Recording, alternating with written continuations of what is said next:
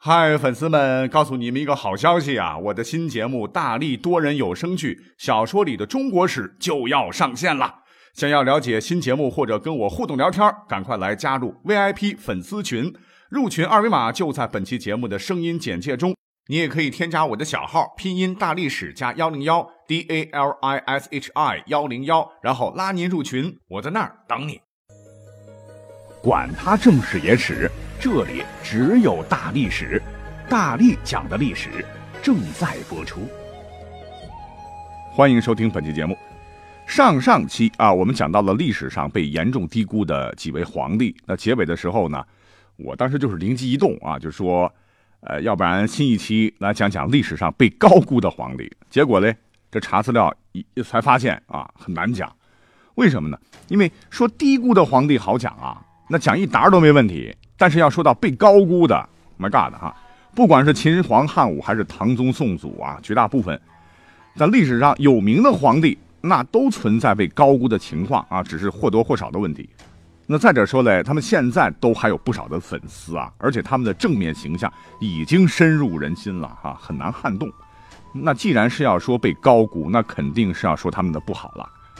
我觉得这是引火烧身，是在找屎啊。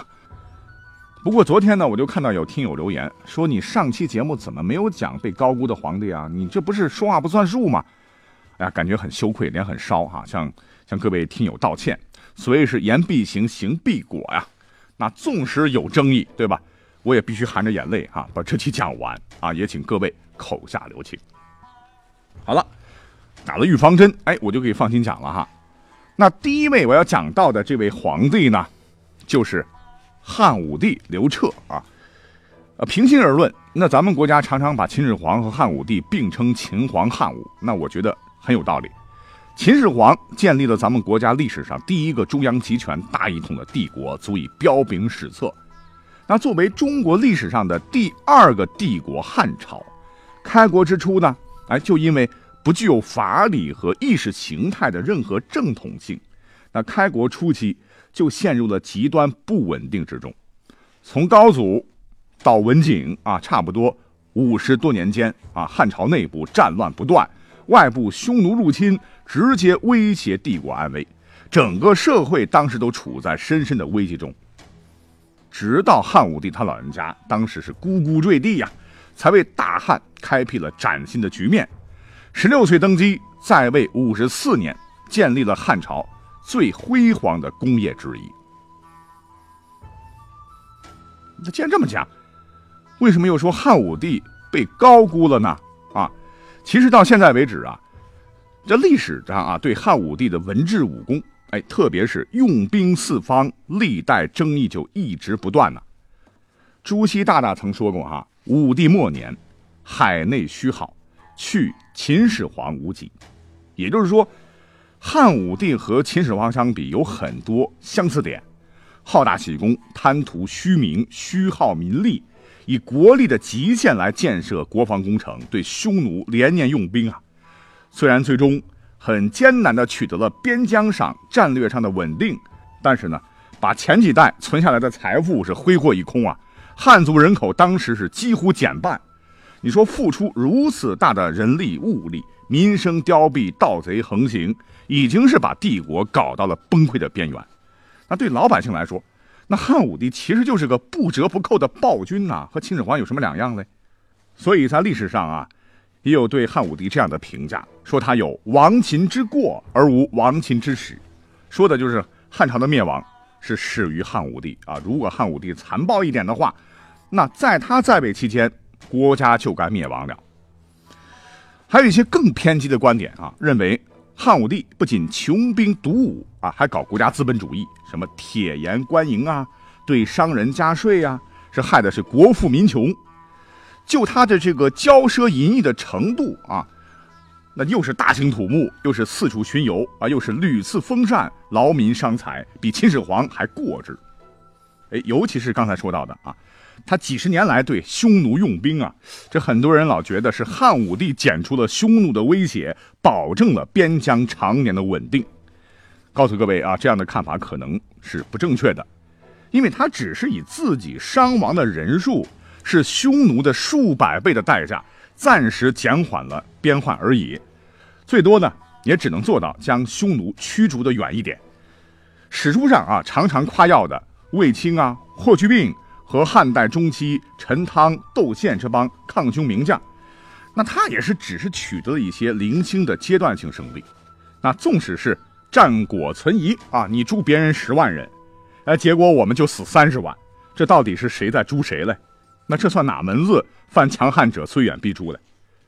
而根据史料，所谓的大胜之后呢，汉武帝啊还是经常给匈奴和亲呐、上贡啊，匈奴之患还是很严重的。当时，尤其是呃在汉武帝晚年呢，对匈奴用兵啊是常常不利啊，像赵破奴、李广利和李陵啊。都是先后战败，被匈奴俘虏的。那这也罢了哈。汉武帝之后呢，此后相当长的一段时间，不管是西汉还是东汉啊，匈奴是持续的侵犯汉朝边塞，并屠杀朔方、五原等郡的都尉利民。那军事威胁从来就没有停止过，一直到什么时候呢？到了公元前七十一年啊，由于匈奴内部的天灾和内乱，才暂时停止。而另一个更重要的历史证据就是，不是当时的汉族政权，啊，消灭了匈奴啊，赶跑了匈奴，反倒是匈奴灭了中国王朝。你比如说西晋，灭西晋的呢是前赵政权，那这个政权呢就是匈奴人的政权。所以这么来讲的话，把帝国拉入崩溃的边缘啊，对外用兵，到底功劳有没有这么大呢？到底值不值得呢？啊，确实是需要深思的。那再加上历史上汉武帝刘彻这个人呢，非常残暴嗜杀。话又说回来，历史上哪个皇帝不嗜杀哈？很少，只要是有违他的意愿的，基本都是杀无赦哈。最典型的，比方说巫蛊之祸啊，连亲儿子全家都杀光，亲孙子也差点被干掉。可以说他本人真是冷酷无情了。再比如说他统治的中期。李陵兵败投降啊！虽然汉武帝当时也觉得是啊有些不妥，但最终呢还是下命令直接把李陵灭族啊！哎，还对说了几句好话的司马迁执行了宫刑啊，割的小顶顶。而且历史上著名的钩弋夫人啊，和他朝夕相伴，是他媳妇儿了哈。他就一句话要杜绝太后篡权，也被他是无情杀掉。那这么讲来，这不是暴政是什么呢？啊？所以，武帝的文公武治啊，是建立在汉初前面几位皇帝积蓄的财力、物力、人力的基础上，是以人民大量的血汗为代价换来的。所谓是“君主不免长陵月，直欲功成赏汉臣”，可那哭死的万古、悲歌出塞的壮士，可都是汉代的老百姓啊。那在这里要特别说明一下哈，以上言论和观点呢是史学界目前的一些观点啊，不是我个人创造的，我没这么大能耐哈，只是历史的搬运工，我只是把它们截取串联起来摆在这儿啊，只供参考。那我个人的观点呢，我还是觉得我们在评论汉武帝的时候啊，啊是不能够忘记他老人家为了开拓中国版图、传播中华文明，他所做出的伟大贡献的啊。所以总体来看呢，我觉得功还是大于过的，而且我还认为获取。没有汉武帝当年耗空国力对匈奴的作战，哎，说不定之后的五胡乱华的时候还会来得更早呢，啊，还会更黑暗呢。好，我们前头讲了啊，秦皇汉武，后头呢还有唐宗宋祖，哎，下面呢我们讲到的就是唐太宗李世民。其实李世民，我们印象中啊，这真的是好像是前无古人后无来者，一位千古明君啊，真是万世垂范。而被他软禁的爹爹李渊啊，被他干掉的哥哥李建成和弟弟李元吉，啊，却疑似的按照他的旨意篡改的史书上，被大大的贬低、妖魔化了。其实，在真实的历史上来讲的话，李渊、李建成和李元吉那也是非常优秀的。那从这个侧面来讲的话，唐太宗啊，真的是开创了一个哈皇帝可以随意篡改史书的这么一个不好的先河，这是他的一个污点。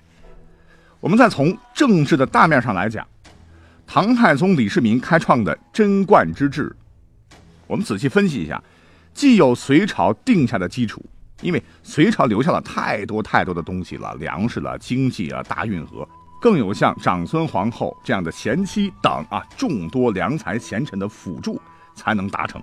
那换言之啊，李世民呢，其实是在某种程度上是站在了巨人的肩膀上，迎来了好时代啊！虽然不是说就是吃现成的，但这也是客观事实。而且唐朝历史上有名的贞观之治，实话实说，经过统计，也只是一部分程度恢复到了隋朝的最高水平而已。如果不是隋炀帝他胡作的话，隋朝应该是个伟大的朝代。那就说历史上李世民啊，从善如流这一块儿哎，他其实也没有我们想象的那样哈，是有这么高的宽容度。你比方说，大臣魏征啊，常常是因为个性耿直、直言犯贱啊，令李世民下不了台。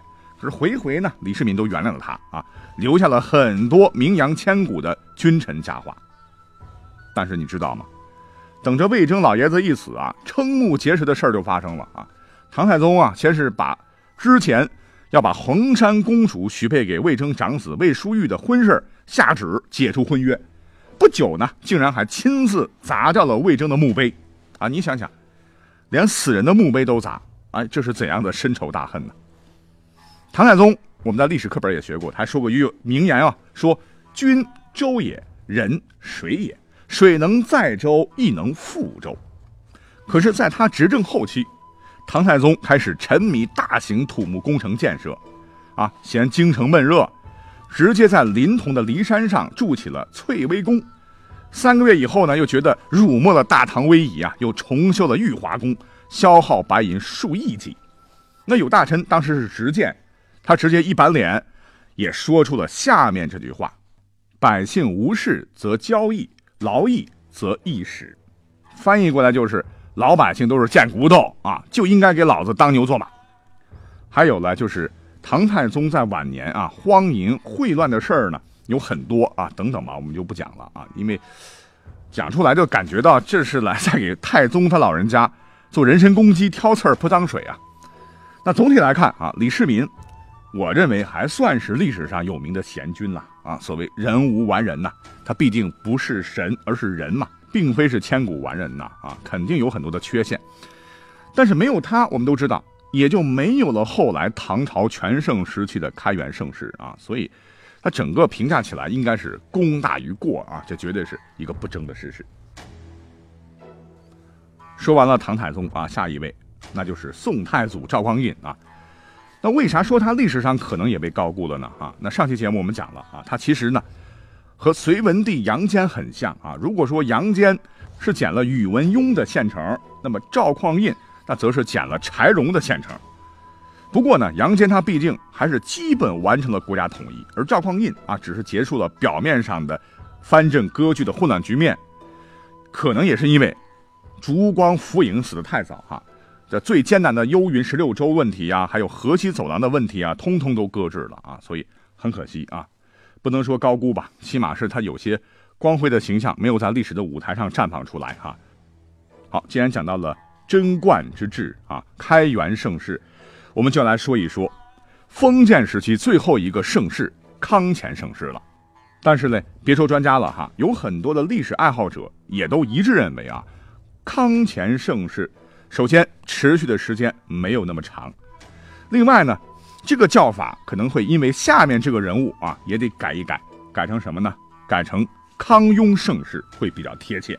那如果这么来讲的话，那各位应该知道马上讲到的皇帝是谁了？没错，他就是乾隆。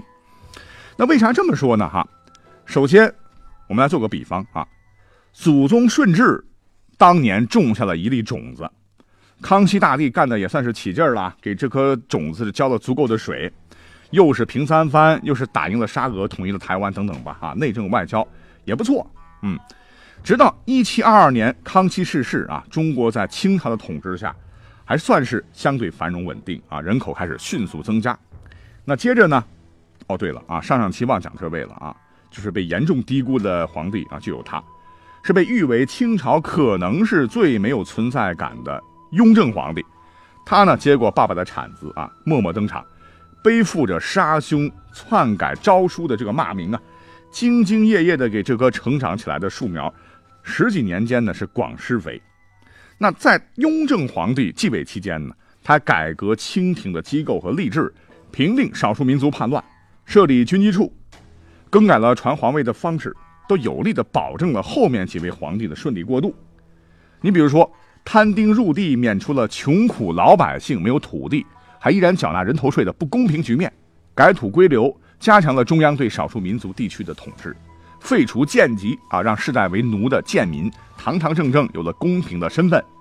还有一系列的免税呀、减税呀、鼓励经济的政策等等，是勤政为民、呕心沥血，让他在位期间国家收入比当时登记增长了十倍。